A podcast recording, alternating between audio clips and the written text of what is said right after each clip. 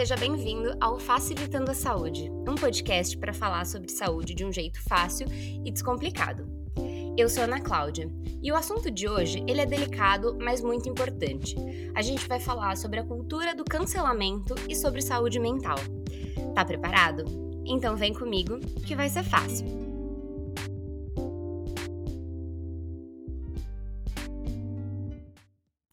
O que começou como um movimento positivo que buscava escancarar as ações preconceituosas, chamar atenção para a justiça social e outras causas de interesse geral, acabou tomando proporções muito grandes e chegando até mesmo à vida de algumas pessoas anônimas. Cancelar uma marca ou uma pessoa, seja ela famosa ou não, consiste basicamente em denunciar e expor publicamente, principalmente na internet, as ações racistas, discriminatórias, LGBTfóbicas, de degradação do meio ambiente, entre outras coisas, desgastando a imagem do cancelado, de modo que esse seja obrigado a se retratar.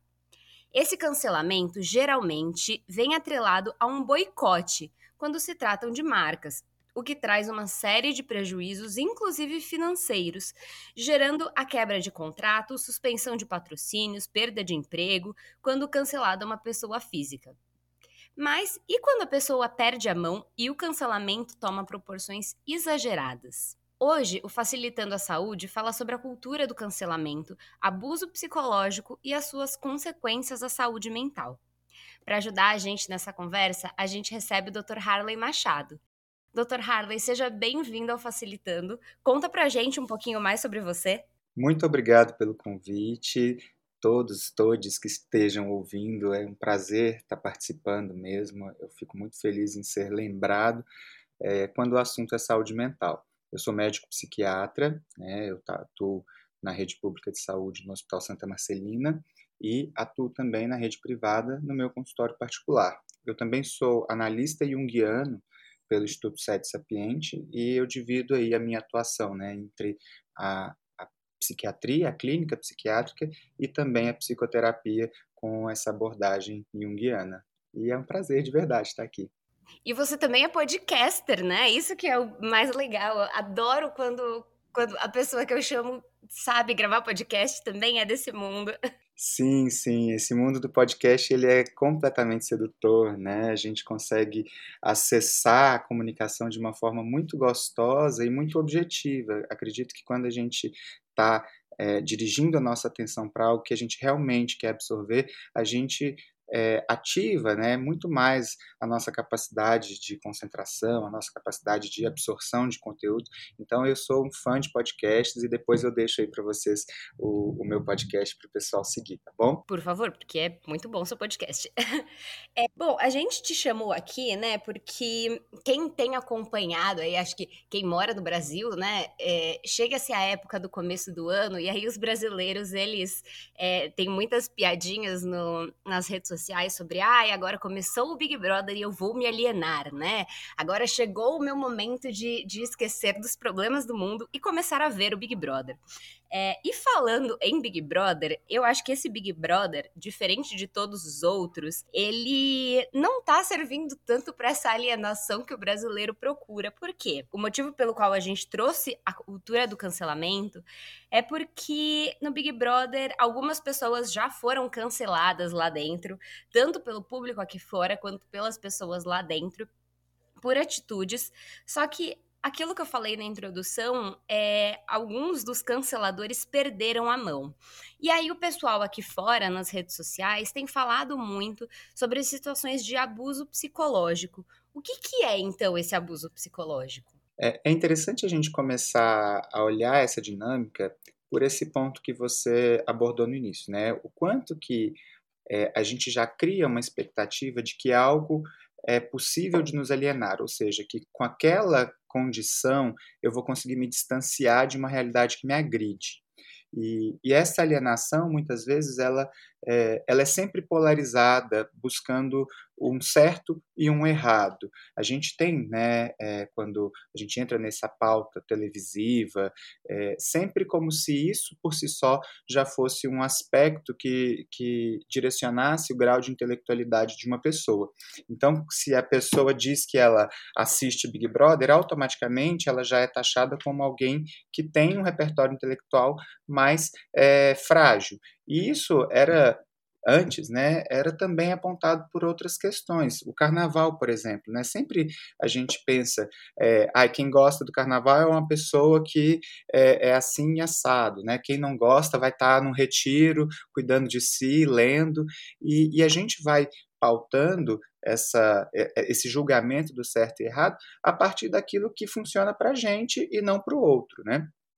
E aí, quando a gente pensa em, em abuso psicológico, a primeira coisa que a gente precisa entender é que para que haja uma situação de abuso, precisa se estabelecer uma condição que a gente chama de dependência emocional. Né? E é interessante que as pessoas elas acreditam que muitas vezes o, a pessoa que tem a fragilidade emocional é a vítima. E o que a gente observa é que muitas vezes o abusador ele tem muito mais aspectos de uma fragilidade emocional e de uma dependência emocional muito maiores, porque ele usa né, dessa, dessa vítima para que ele se sinta engrandecido e que de alguma forma a vítima vendo essa grandeza dele, ela não se desvincule dele. Então é como se esse abusador ele precisasse muito desse vínculo de dependência com, com a vítima, mas ao mesmo tempo ele precisa é, mantê-la é, de alguma forma percebendo ele como alguém muito importante, porque é aquilo que o alimenta. E eu acho, acho legal falar sobre isso, porque. Principalmente sobre isso que você falou, né? É, eu acho que quando a gente vai falar sobre Big Brother, começa uma questão de, de julgamento, né? Então, é, mesmo quando a gente vai falar sobre cultura do cancelamento e tudo, tem um, um, uma questão de julgamento muito grande, o que é prejudicial, né? É, tanto para quem está julgando, porque quando você julga alguém, isso diz muito mais sobre você do que sobre a pessoa, né?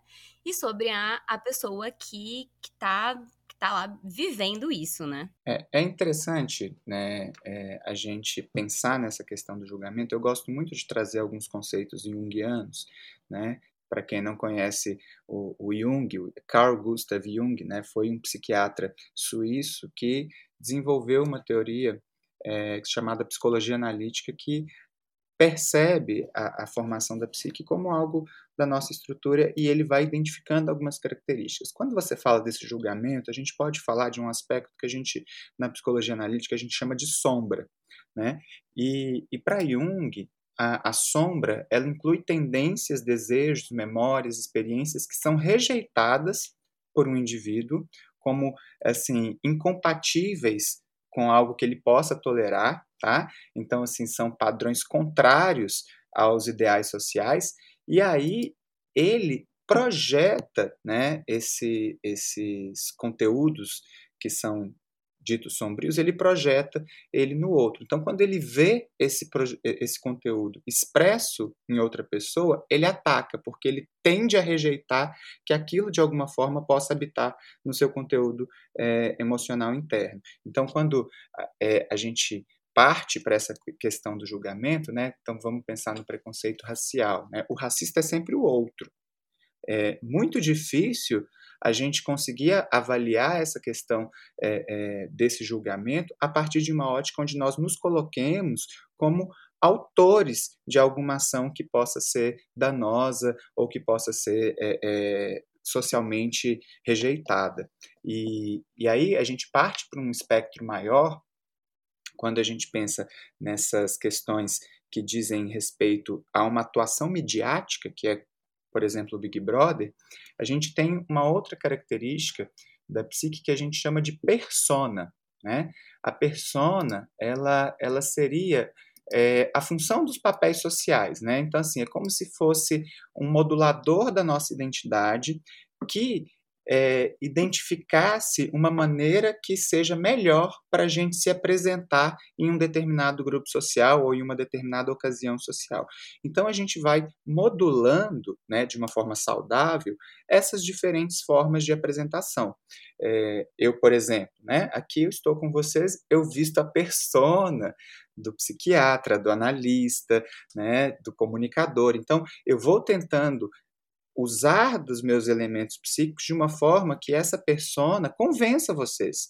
E quando eu estou numa roda de amigos, eu uso, né, das minhas, das minhas, dos meus elementos psíquicos para que a persona do cara legal, gente boa, né, que fique aquela, aquilo que precisa funcionar naquela condição. Então, por exemplo, eu não vou chegar no meu consultório e receber um paciente como se fosse meu colega de bar. Isso vai ser um, um, uma disfunção da minha persona, né? E o que acontece quando é, eu percebo essas movimentações dentro do, do Big Brother, por exemplo, né? Que a, a, as pessoas elas vão ali com o convite de serem elas mesmas. Porém, elas estão numa, numa estrutura né, num funcionamento que difere muito da realidade com, as quais, é, com, a, com a qual ela está inserida, com a qual ela está acostumada. Então, muitas vezes a pessoa ela chega ali e ela ativa um elemento da persona dela que ela acredita que vai protegê-la naquele ambiente. Então, quando há uma fragilidade psíquica, essa persona ela pode colar no ego de uma forma um pouco mais rígida e a pessoa não conseguir fazer aquelas transições, ela não consegue relaxar. E aí, quando a persona ela fica muito mais evidenciada, a gente, né, que está de fora, a gente vê aquele elemento e a gente interpreta ele como falso, como agressivo, e aí a gente consegue ver naquela pessoa elementos da nossa própria sombra. E aí a gente começa a agredir. A gente agride a pessoa, mas a gente agride aquele conteúdo que eu rejeito em mim mesmo, porque ainda não tenho condições psíquicas de elaborá-lo de uma forma saudável. Então é, é, é, é um limiar assim é, é psicológico, né, muito tênue entre aquilo que é saudável e aquilo que é necessário, mas aquilo que também, de acordo com o repertório individual, emocional de cada um, pode é, transitar para um adoecimento psíquico. E quando, assim, perfeita a sua fala. Eu enquanto você falava, eu tava pensando aqui, principalmente porque esse Big Brother, né, o 21 e o do ano passado, trouxe pessoas que são pessoas públicas, né, pessoas famosas. E aí, quando a gente fala dessas pessoas famosas, a gente sempre vê um recorte da vida delas, né? Então, tem muito assim, tipo, ah, aquele meme de, ah, a pessoa é perfeita, nunca errou, fada sensata, etc e tal. E aí, ali dentro, né, é, a gente vai falar depois um pouquinho mais sobre essa realidade controlada de você estar tá sendo vigiado 24 horas por dia e sendo você mesmo, né? Mas ali dentro a gente vê a pessoa como ela é e não o que ela mostra no Instagram, né? Então, e, e como que isso de fato aumenta aí o cancelamento, mesmo falando do, do Big Brother do ano passado, né? O quanto que quando as pessoas elas expõem mais do que do que aquele do que aquele recorte que a gente está acostumado a ver, é, isso isso gera aí um, um, julgamento coletivo, principalmente da internet, né? A internet é maravilhosa, mas tem essa essa questão, né? Quanto mais você se expõe, quanto mais você, enfim, se mostra ali, mais as pessoas acabam julgando. Assim, não, não acho que isso seja certo, mas infelizmente é uma coisa que acontece com muita frequência. É, existe um, um, uma frase né, que a gente importa do inglês que é Everybody wants to be famous. É, todo mundo quer ser famoso. Isso é uma, é uma tônica da nossa sociedade moderna. Tá? É, dentro desse contexto, a fama ela te toca como uma possibilidade de existência. Você passa a existir a partir do momento que você é visto, a partir do momento que você é percebido na sociedade. Uma das formas da gente ser percebido na sociedade é a nossa capacidade de consumo. Né? Se eu sou capaz de consumir, eu existo. A sociedade ela é, ela é extremamente marginalizadora é, com as pessoas que são incapazes de consumir. Né? Então, aquela pessoa que precisa de auxílio, ela é rejeitada. E aí, esse ambiente televisivo, esse ambiente midiático, ele junta as duas coisas, né? Ele dá uma, uma possibilidade de uma fama, uma ascensão é, a esse reconhecimento, a essa existência, e ao mesmo tempo ele vem com uma promessa de um ganho financeiro muito, é, muito exponencial, né? E, e aí você cruza alguns elementos, porque você coloca pessoas que já têm uma certa projeção, que já existem nesse lugar, porém, de alguma forma, é, elas precisam cativar, elas têm esse, essa necessidade de serem vistas como algo além desse recorte, porém, novamente, muito difícil alguém conseguir descolar de algo que foi tão bem estruturado para conseguir é, garantir a sua sobrevivência. E do outro lado, você tem pessoas anônimas que estão muito mais identificadas com o cotidiano de alguém que não precisa se preocupar com o que faz e tudo mais, mas que imediatamente estão ali se, se, colocando em nível de igualdade. Então, elas, é, é, nesse nível de igualdade imaginária, né, como se elas, naquele momento, pudessem ser iguais a pessoas que elas admiram. Então, existe uma, uma supervalorização de si. Né? Há uma engrandecida do ego, porque agora não tem mais isso. Né? Agora a gente está aqui no mesmo lugar. E isso, para a pessoa que já estava, né, de alguma forma, estabelecida, gera uma certa fragilidade, porque ela está ali querendo defender algo que ela não está disposta a perder. E aí, para isso, muitas vezes ela vai usar de elementos é, não muito interessantes. Né? É, é, é legal a gente pensar assim. Me veio aqui é, que quando a gente começou a falar de dependência emocional, de abuso psicológico e o quanto que muitas vezes essa esse abuso ele se dá, né, por essa por esse encontro, né, das das codependências, mas como que ele vai sendo criado e desenvolvido, né? Porque a gente tem desde a da, da década de 30, né, a partir de uma peça de teatro que chamava Gaslight, né, a gente tem a, a, criação do termo gaslighting. Né?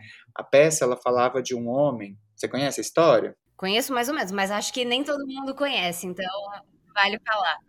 A peça ela conta de uma história de um homem, né, que era que era casado e para ele conseguir, assim, é, é, ele tinha o hábito, as luzes elas eram acesas a gás, né? Ele diminuía a intensidade das luzes da casa e a esposa questionava, né, que as luzes estavam mais fracas e ele negava insistentemente, falando que não, as luzes estão normais. E ela começava a contestar a própria capacidade de percepção e discernimento dela mesma. E aí aquilo gerava nela um sentimento de sofrimento, porque ela estava vendo algo que na percepção dela estava errado, mas ela era convencida a acreditar que aquilo era uma loucura da cabeça dela, até o momento que ela começa a viver uma série de sofrimentos mais profundos a partir dessa criação de que ela era a pessoa que estava com uma percepção, um discernimento é, comprometido. E a gente vai percebendo isso é, muito nas dinâmicas de abuso tá? Não necessariamente é, é, apenas no abuso psicológico, mas também nas agressões físicas, né? Então, é muito comum a gente, quando recebe pacientes que foram vítimas de abuso sexual, é, foram vítimas de violência doméstica, elas virem com uma intensa culpa por acreditarem que, de alguma forma, elas foram ativamente desejantes daquela situação. Então, como se fosse a roupa que eu estava usando deu indício que é, era um sinal que eu podia ser é, abusada, ou algo que eu fiz, é, eu passo a merecer apanhar porque de fato aquilo era muito errado. E o abusador vai se valendo desse, desse comportamento e desses aspectos mais frágeis, né? Da pessoa para garantir a dependência que ele precisa daquela pessoa para manter esse lugar dele de, de superioridade, né? Porque com certeza existe aí um adoecimento muito grande. Então, pessoas que, que percebem, né, é, é, esse tipo de comportamento, é, elas faz, assim, é, muito, muito dificilmente elas vão conseguir sair disso sem uma ajuda. Né? É, é, não é uma situação que a gente identifica e simplesmente pula fora, porque existe sempre, é, é eu costumo usar isso, o arquétipo do salvador, sabe? É, a, a, pessoa ela se vale sempre daquele as, aspecto de que, de alguma forma, as características boas que ela habita, que habitam no, no, no na consciência, né, no ego dela, vão ser suficientemente potentes para salvar a pessoa daquele mar de, de confusão e de, e de negatividade, e ela vai se valendo disso. Então, é sempre um, um, uma projeção também da necessidade de salvar o outro, e isso vai e faz um casamento perfeito. É exatamente isso.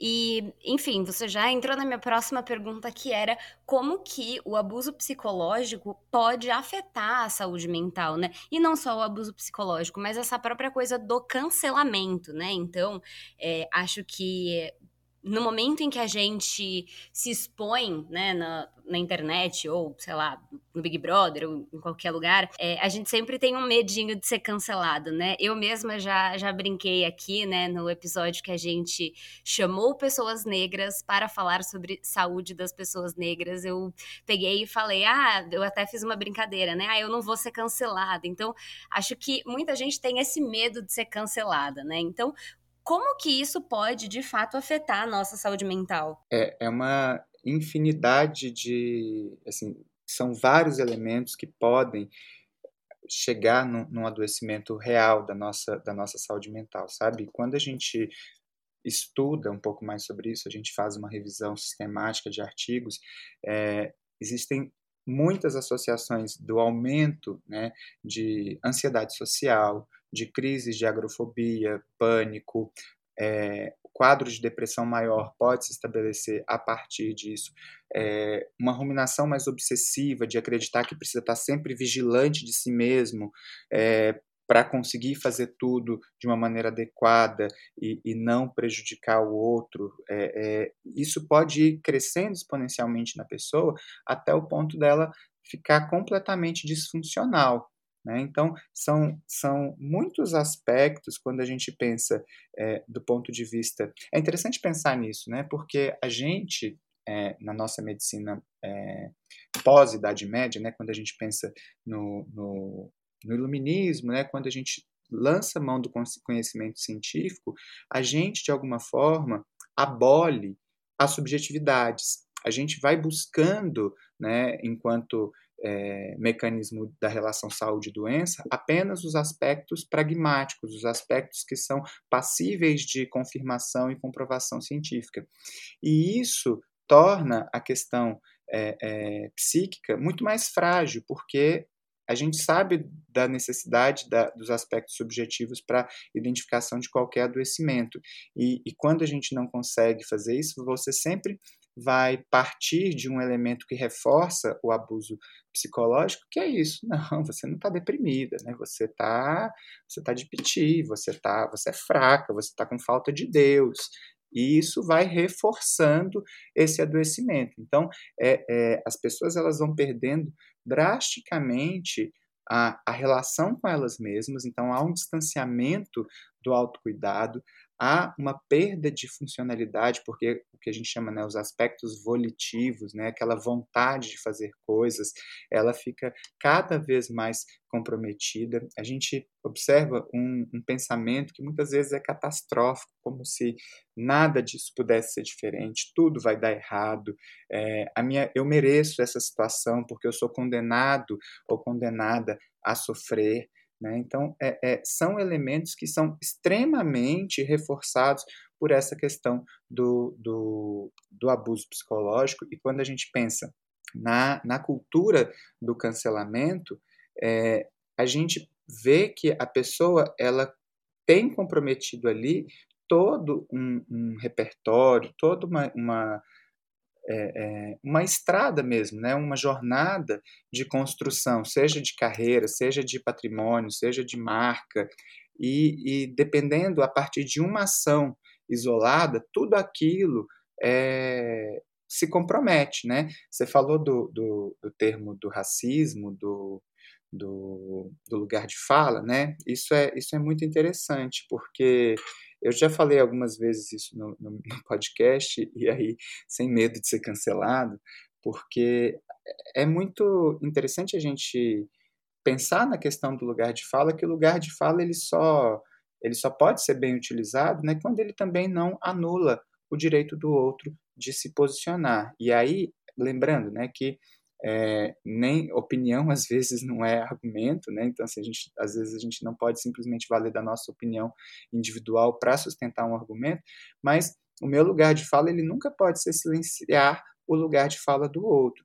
E aí, quando a gente pensa né, no, no, que a gente vive enquanto sociedade, às vezes, quando eu deixo de falar algo é, porque eu acredito que talvez uma pessoa que viva aquilo na mesma intensidade é, que eu viva pode trazer uma realidade um pouco mais acessível, eu também estou deixando de lado todo um repertório individual que é baseado em, é, é, em leitura, é baseado em vivência e troca com pacientes, com pessoas que já viveram situações. Eu estou abrindo mão disso para colocar ali em pauta algo que pode não ser congruente com as questões que de fato a gente está abordando. Então, é sempre muito muito sutil e muito e muito sensível essa questão. Então, assim, eu gosto bastante de, de usar a minha experiência individual.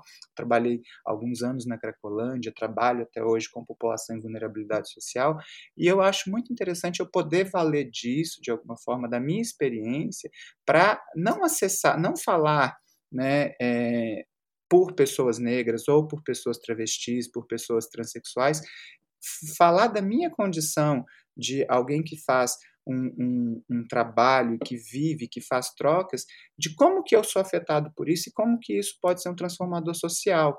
Como que a partir da minha visão e da minha busca né, é, constante por me aproximar de diferentes é, é, estratos da sociedade, por me aproximar de diferentes nichos sociais, como que isso pode acessar pessoas que vêm dos mesmos lugares privilegiados que eu, para que elas se desafiem a fazer isso e que, que elas mesmas possam encontrar em si os questionamentos que às vezes elas querem buscar no outro. E aí a gente começa a fazer uma, uma micropolítica, uma transformação mais é, é, mais efetiva porque ela vai acontecendo no âmbito individual, sabe? É, é, eu acredito muito nisso. Nossa, nem tenho comentários, assim.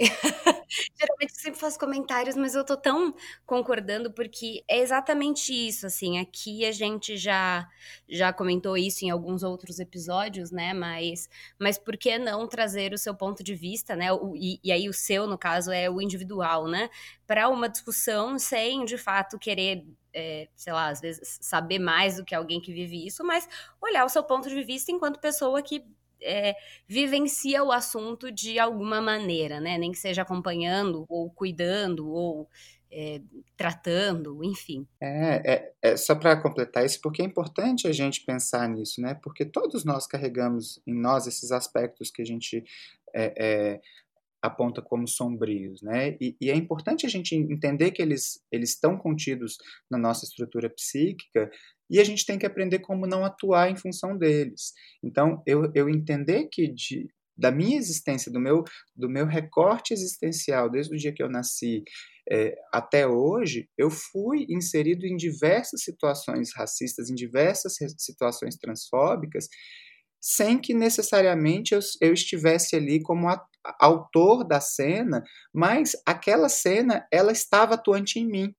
de alguma forma. Então, a partir do momento que eu consigo entender que esse preconceito existe, mas que não necessariamente eu preciso é, é, reforçá-lo, que eu não preciso atuar em função dele, eu vou começando a dissolver esse complexo estrutural e vou dando um passo na nossa é, o que a gente chama de individuação, né? Quando a gente vai assumindo esse nosso inconsciente pessoal mais, mais sólido, mais a partir de nós mesmos, sabe? Uhum, com certeza. E quais que são as consequências para as pessoas que sofrem com isso? Então, para os cancelados, que muitas vezes é, leem ou ouvem coisas assim muito muito pesadas, né? Porque às vezes as pessoas podem ser muito cruéis, de fato, né? É, e, e, mesmo para as pessoas que estão em situações de abuso psicológico. Então, quais são as consequências de fato para a nossa saúde mental disso e, e, como que a gente trata isso? É, é possível superar isso, claro, né? Mas como? Sim, é possível, gente, mas é, é, é uma jornada de bastante investimento pessoal, né, e, e, e da necessidade de uma rede de apoio muito muito sólida, porque é interessante quando a gente pensa no cancelamento, porque quando é, vamos pegar o exemplo da Carol Conká, tá? É, não, eu não sou muito, eu sou uma, é uma sou um admirador é, da, da história dela, assim, eu acompanhava o trabalho dela já, então assim é uma coisa que para mim é, fica tranquilo de dizer, porque é uma pessoa que estava ali como fruto da minha admiração. Agora, entender que as, ati as atitudes dela, naquele momento em que ela está vivendo, possam dizer respeito a algo da estrutura psíquica dela e que a persona que ela criou, né, para ser uma artista, tudo, conseguiu de alguma forma colocar aquilo de um mais distanciado da gente, ok, aquilo ali está nela. E ela precisa depois trabalhar esses aspectos que vão ser evidenciados. Agora a questão, quando ela sai e vê a, a, quantidade que as atitudes individuais dela, né, a, a, a, dimensão que isso tomou, ela encontra um lugar de um vazio existencial muito grande. Ela volta para aquele lugar de não reconhecimento, de não existência. E aí a gente precisa pensar o que, que a gente está cancelando.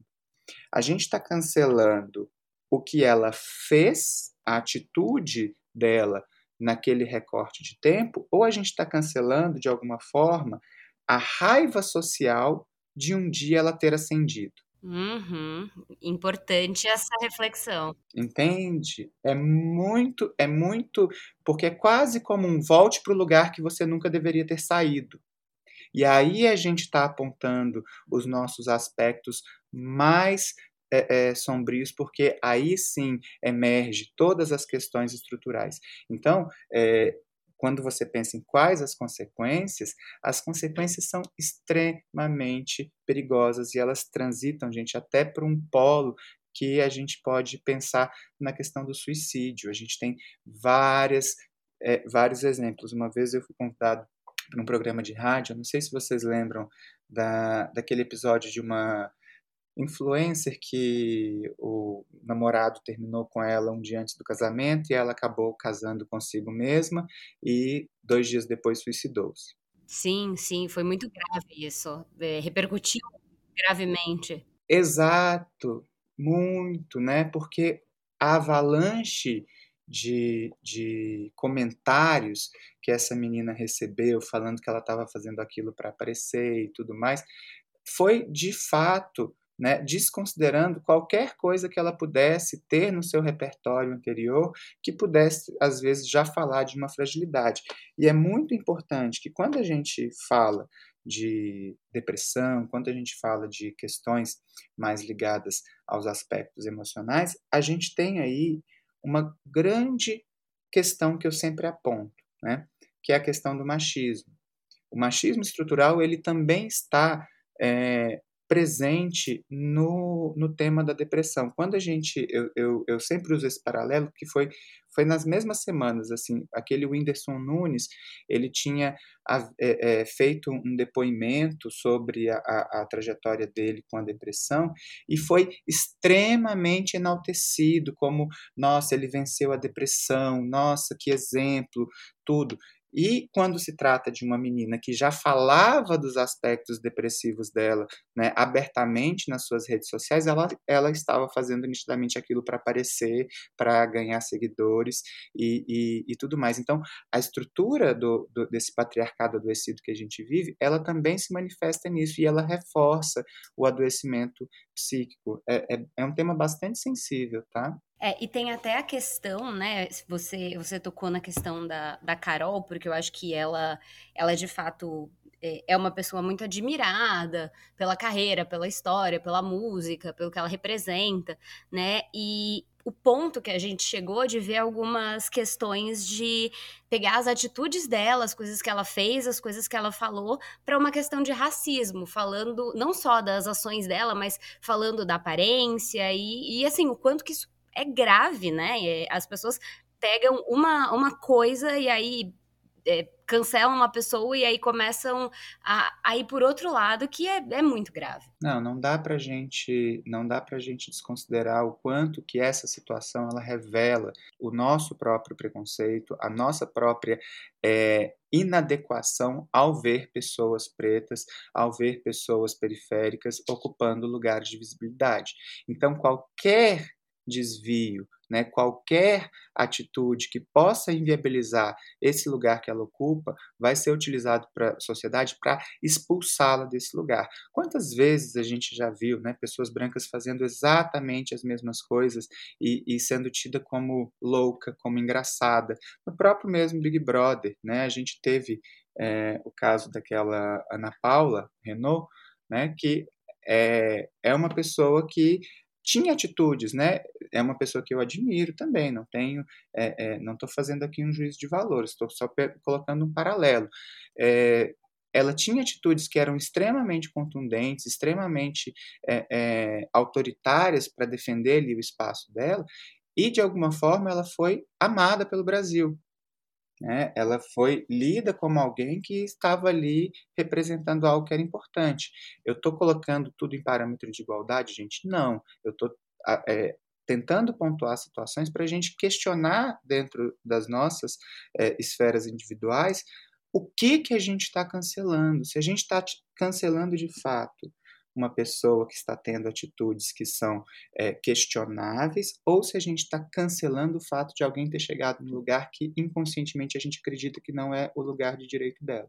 Perfeito, né? Muitas vezes, quando falando um pouco do machismo, né, enquanto é, que é uma discussão que a gente vê bastante, do tipo, quando um cara fala mais alto, tudo bem, mas quando uma mulher tá gritando, ela tá sendo louca e histérica, né? Eu acho que é, são, são de fato dois pesos e duas medidas para uma mesma coisa, né? Exatamente. E, e só pegando um, um, um, o quanto que isso é reforçado né, na nossa sociedade para que a mulher acredite nisso. Né? Então, é muito comum você ver assim, é, é, namoros que iniciam e aí a própria menina fala: Ah, não, mas a ex do meu namorado era louca. Nossa, ele conta histórias que, nossa senhora, não quero nem saber. Ela é louca, essa menina é louca. E aí você está se valendo da percepção de um homem sobre as atitudes que provavelmente ele provocava na menina e ele ainda fazia de alguma forma acreditar que aquilo pudesse ser é, responsabilidade dela. Exatamente. E, e aí você, você tocou nesse ponto, né, de, de relacionamentos. Muitas vezes é, a gente vê essas questões de abusos psicológicos dentro de relacionamentos, e aí não só de relacionamentos é, afetivos, né, de um casal, mas relacionamentos de amizade também. E, e aí, no próprio Big Brother, a gente viu algumas situações de humilhação e de exclusão ali, né? É, vistas em rede nacional. E aí vai para um outro debate de se isso está sendo feito na televisão, né? Para todo mundo ver o que, que não acontece dentro das casas, né? É, como que a gente pode reconhecer que alguém está fazendo isso com a gente? Porque às vezes tem, tem esse limiar de, ah, isso é uma coisa da minha cabeça. Não, imagina. É, a pessoa que eu admiro não faria isso comigo, né? Que pode ser ali o caso do Big Brother. É interessante isso, porque quando a gente pensa, a gente se coloca nesse lugar. A gente, quando a gente está assistindo uma TV, né, a gente é observador de uma cena que está acontecendo. É muito difícil a gente fazer essa, esse distanciamento se tratando da nossa vida. Por isso que a terapia ela é fundamental, porque a gente consegue, a partir da prática verbal, assistir de alguma forma aquilo que a gente está é, produzindo e atuando. Mas quando ali a gente está é, vendo uma cena acontecer, a gente vê provavelmente aquilo que a gente estaria fazendo. Né? Então, quando há aquele é, linchamento né, psíquico, é, aquela, aquele isolamento é o cancelamento. Né? Na casa, as pessoas cancelaram o, o, o, o Lucas. E aí, como que é para a gente ver alguém sendo cancelado? A gente foi convidado a ver aquilo que nós mesmos fazemos enquanto enquanto é, é, cultura de cancelamento e aquilo dói muito porque aí a gente consegue se colocar no lugar do outro, aí a gente ativa a empatia. Mas quando a gente está na cena, é muito difícil da gente perceber isso. Então, quais que são os elementos né, para a gente conseguir é, é, identificar isso? Né? Quando a gente está numa situação abusiva, muitas vezes a gente não vai conseguir reconhecer isso. Não é algo que, é, se eu tivesse capacidade de escolher não estar, provavelmente a gente escolheria não estar. Mas algumas é, é, características a gente pode perceber. Isso seja é, em relações afetivas, sexuais, de amizade, até dentro de casa, se pai, mãe, irmãos ou profissionais, mas existem algumas coisas, por exemplo, essa essa fala, né, de você sempre ser questionada sobre a sua saúde mental usar a saúde mental sempre como é, é, um questionamento interno. Pera, não, isso eu faço porque eu tenho problema. Não, isso eu faço porque eu devo ser louca.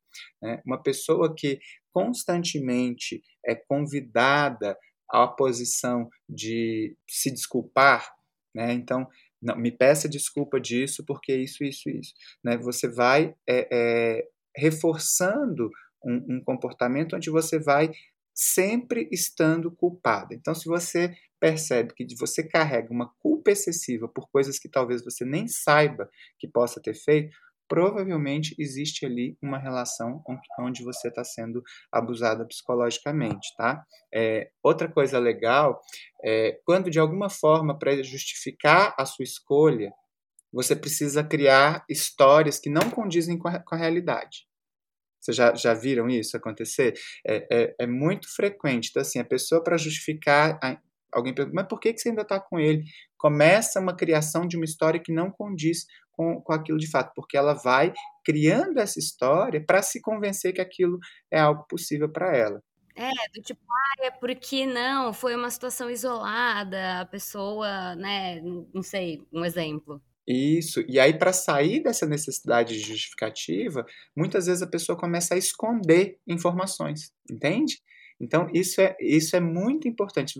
Você está em casa, né, ouvindo a gente, se você já se viu numa condição dessa, né, você está tendo que mentir para os seus pais, mentir para os seus amigos sobre coisas que normalmente você poderia compartilhar em relação é, é, ao seu namoro, ao seu casamento, provavelmente é, existe algo disfuncional aí. E aí, a, a, grande. Uma, uma questão, porque assim, quando a gente vê de fora, é muito mais fácil, né? Mais fácil no sentido de reconhecer que, que enfim, uma situação abusiva está acontecendo.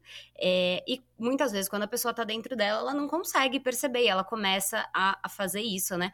Como que a gente consegue ajudar uma pessoa que, que tá que está passando por isso é, a perceber que isso está acontecendo e, e, a sair disso, porque muitas vezes não é uma coisa do tipo, ah, você está sendo humilhado, você está sendo abusado psicologicamente.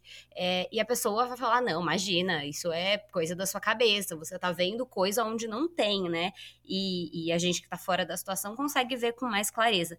Como a gente ajuda sem ser invasivo e sem perder a confiança da pessoa também? A primeira condição é não isolar né? Porque a gente pensa, ah, eu vou desistir de fulana porque já tentei de tudo e não adianta, vou deixar para lá. Então, se você está numa condição que você acredita que você possa ter uma participação positiva na, na vida do outro, você tem que se colocar no lugar de escuta. Isso é extremamente importante. Uma escuta que não seja baseada em, em aspectos julgadores, né?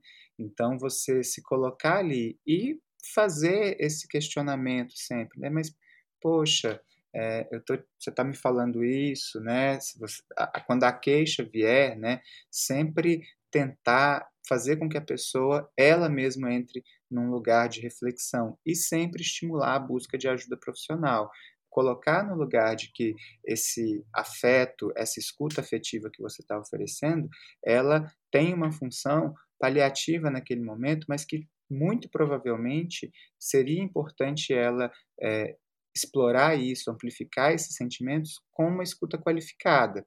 E outra coisa interessante é que geralmente a gente identifica a situação de abuso e a gente se aproxima né, da vítima. É, tentar criar maneiras de, de acolher esse, é, é, essa pessoa que está ali do outro lado, né? tentar fazer pontes para que um relacionamento é, também possa acolher ou ouvir uma outra parte de uma forma saudável é, é sempre importante. É claro, gente, que existem situações que são limítrofes, né? Situações que envolvem abuso físico, abuso sexual, e aí nessas horas, muitas vezes a gente vai ter que intervir de uma forma um pouco mais ativa, né, para proteger a integridade da vida do outro. Mas é, é, é muito sensível, é muito delicado e a rede de apoio, né, família, amigos, é, colegas de trabalho, profissionais de saúde, elas precisam estar sempre com ouvidos muito atentos, porque quando chega, né, seja é, na rede pública, seja é, no nosso consultório, a gente precisa acolher isso com, como quem vai estar ali de holding, sabe? Segurando aquela história para que ela não vaze e que a pessoa não é, se sinta ainda pior do que ela tá, porque não tem na... eu, eu, recebo isso, gente, no consultório diariamente, uma pessoa que chega falando, ah, eu fui no, no, no psiquiatra, eu fui no psicólogo, e ele falou que era isso mesmo, que relacionamento é assim. Uhum, que você tem que aceitar, porque senão ninguém vai querer ficar com você. Exato, então assim, existem muitas situações, eu, eu lembro de uma, uma paciente minha que estava é, é, numa situação, né, de, de abuso psicológico muito grande, inclusive do ponto do, de, do, do, parceiro estar tá ali convencendo-a a fazer investimentos sem o dinheiro dele, com o dinheiro dela, para que depois eles pudessem partilhar esse dinheiro juntos. Então, é, era uma situação bem delicada e a, a fala da psicóloga foi essa, mas casamento é isso, né? Tem que dividir tudo. foi bem. Então, assim, é, deixou ela numa condição de achar: não, se é isso, é isso mesmo, eu, eu tô errado, eu tô pensando que tá errado. Eu sempre digo, gente, se você tem uma, uma luzinha interna que acende diante de uma situação que te faz questionar, ouve essa luzinha, leva para algum lugar que você possa amplificá-la, né? Porque provavelmente essa, esse, esse protetor interno que diz respeito à sua consciência, diz respeito aos seus valores individuais, ele está tentando te proteger de algo.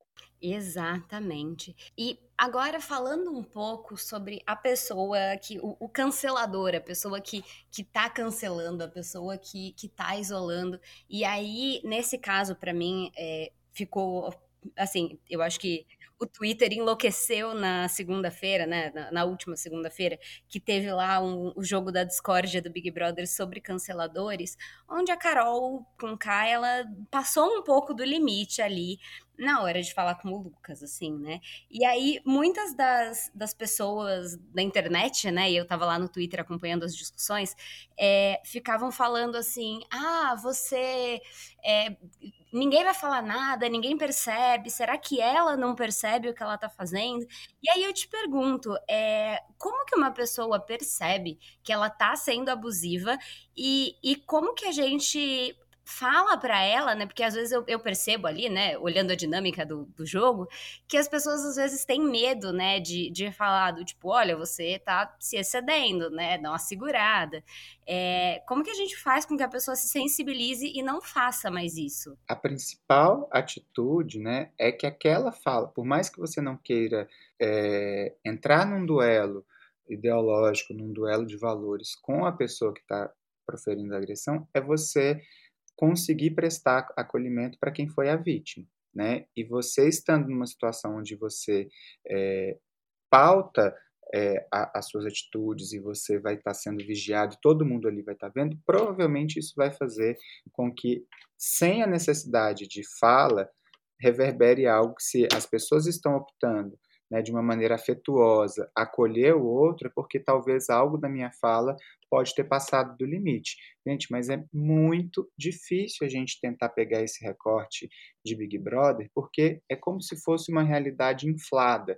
Né? É, é, existe ali um, um comportamento de grupo que também é protetor. Né? As pessoas começam a mimetizar alguns comportamentos porque vão entendendo que eles vão, de alguma forma, é, sendo mais viáveis para garantir o que eles ali chamam de permanência, imunidade, tudo, porque a, a, a eliminação é um paralelo com a morte. Né? Então, para garantir a vida, que seria a vida no jogo, eu começo a fazer uma leitura coletiva de quais são os aspectos que estão sustentando esse jogo, por isso que ele está tão pesado, por isso que ele está tão é, é, agressivo, porque a leitura coletiva é que precisa manter esse padrão. A partir do momento que você começa a romper com essa, com essa atitude, que você começa a fazer um movimento mais acolhedor, você começa a quebrar né, essa, essa energia que está ali e você muda o padrão desse comportamento e desse funcionamento. Porque é muito fácil para gente que está olhando essas pessoas com um monte de câmera, né? Exatamente. É só a gente lembrar, por exemplo, é, do, dos protestos de 2013, tá?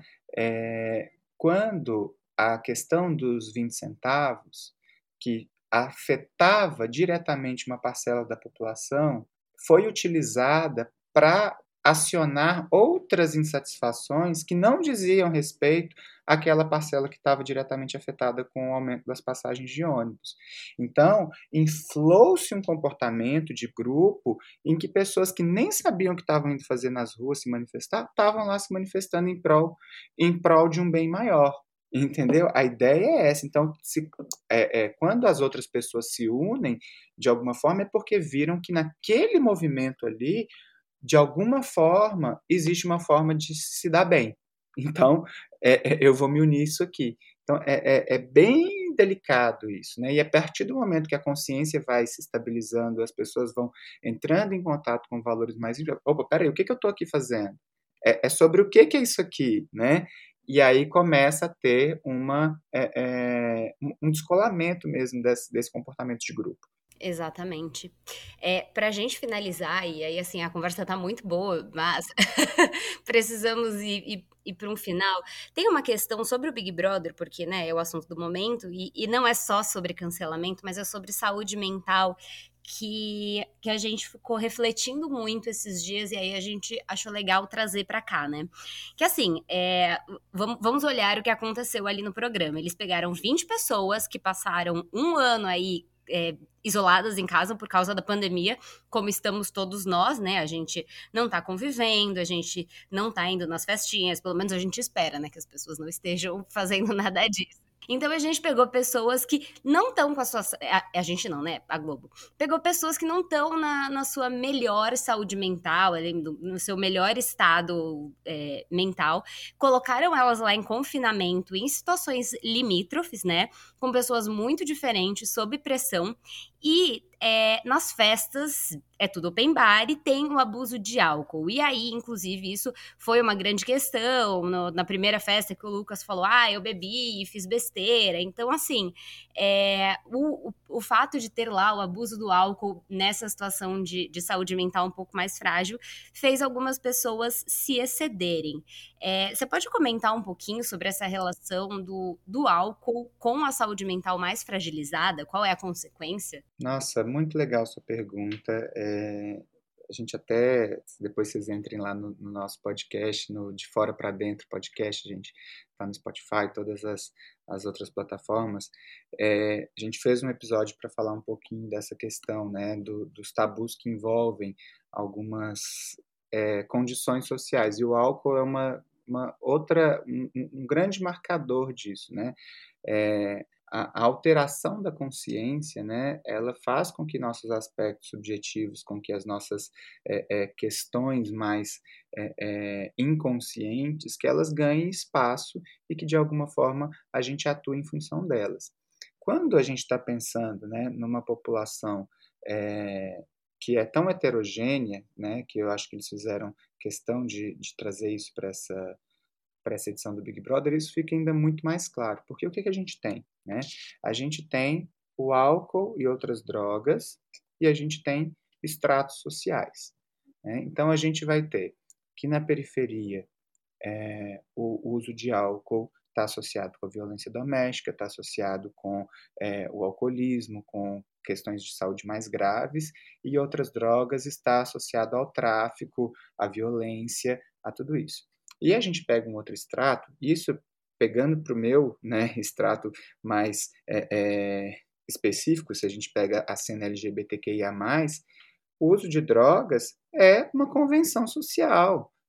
É algo completamente é, é, possível, é algo que incrementa as festas. O uso de, de álcool é algo que assim, te coloca numa função de relacionamento.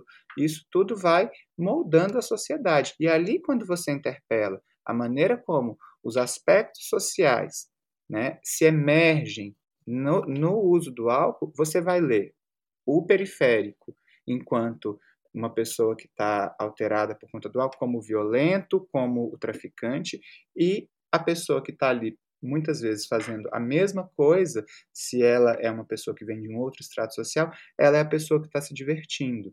Quando a gente leva isso para o olhar enviesado, para o machismo estrutural, isso ainda fica muito pior, né? Porque é isso, a mulher que está eh, é, sob o uso de substâncias, ela faz uma escolha de se tornar vulnerável. Então, qualquer coisa que aconteça com ela a partir dali vem da escolha dela ter bebido, porque se ela fosse uma mulher direita, ela não beberia. É uma, é uma construção muito mais sociológica, muito mais antropológica, é, essa visão, do que necessariamente uma análise de comportamento isolado. Né? Não sei se eu respondi sua pergunta, mas acho que, que, que, era, que era um pouco disso. Eu acho que a gente, a gente tem muitas vezes uma romantização do álcool, né? Isso daria um outro episódio, inclusive, é, podemos até fazer isso futuramente, mas tem de fato uma romantização, assim, do tipo, uhul, álcool, vamos beber e, e, e ficar felizes e, e, enfim, desligar um pouco da realidade que a gente está vivendo. Mas o quanto que isso pode ser prejudicial, né? Porque é, é muito longo falar sobre os efeitos do álcool aí no nosso organismo, né? Mas, mas o quanto que de fato a gente é, perde a nossa, a nossa consciência de fato de, enfim, a gente, sei lá, perde alguns filtros sociais. Sim, total, total. Teve um experimento social feito na França que eu acho muito interessante, assim. É, eles pegaram uma modelo, né? e eles impulsionaram meio que esse Instagram dela e todas as fotos ela estava sempre se divertindo, sempre muito bonita e em todas as fotos ela estava com uma taça ou com algum copo de bebida na mão, né?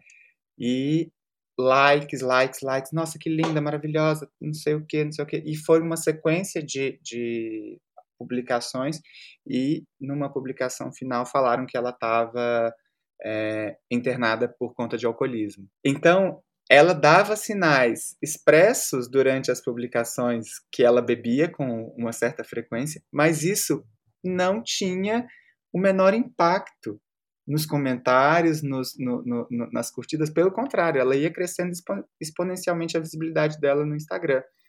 E aí, quando mostrou-se que era um experimento social, as pessoas ficaram chocadas, tipo, nossa, né? A gente não percebeu isso, né? E, e é isso, a gente vai invisibilizando comportamentos para alguns estratos sociais e superestimando eles quando a gente fala de outros. Uhum, com certeza. Harley, eu queria muito, muito te agradecer. Foi assim uma conversa super rica. Ficaria horas aqui conversando. É, não fosse a pandemia, eu te chamaria para a gente conversar sobre Big Brother e nossa, vai ser um prazer. Pós-pandemia, você pode convidar que a gente, a gente toma aí um chá, a gente faz alguma coisa e comenta sobre o Big Brother. Exato. E, enfim, abro aí a palavra se você quiser falar mais alguma coisa. É... Seu momento.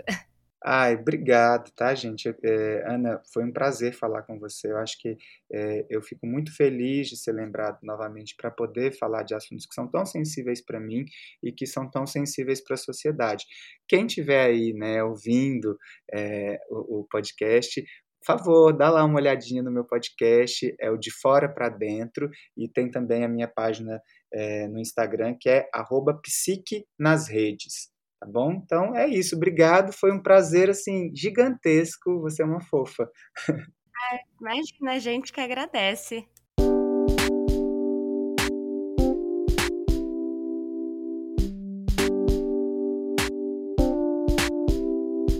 Esse foi mais um episódio do Facilitando a Saúde. Eu tenho certeza que ele te ajudou a descomplicar algum tema ou então a aprender sobre alguma coisa que você nem sabia que era complicada.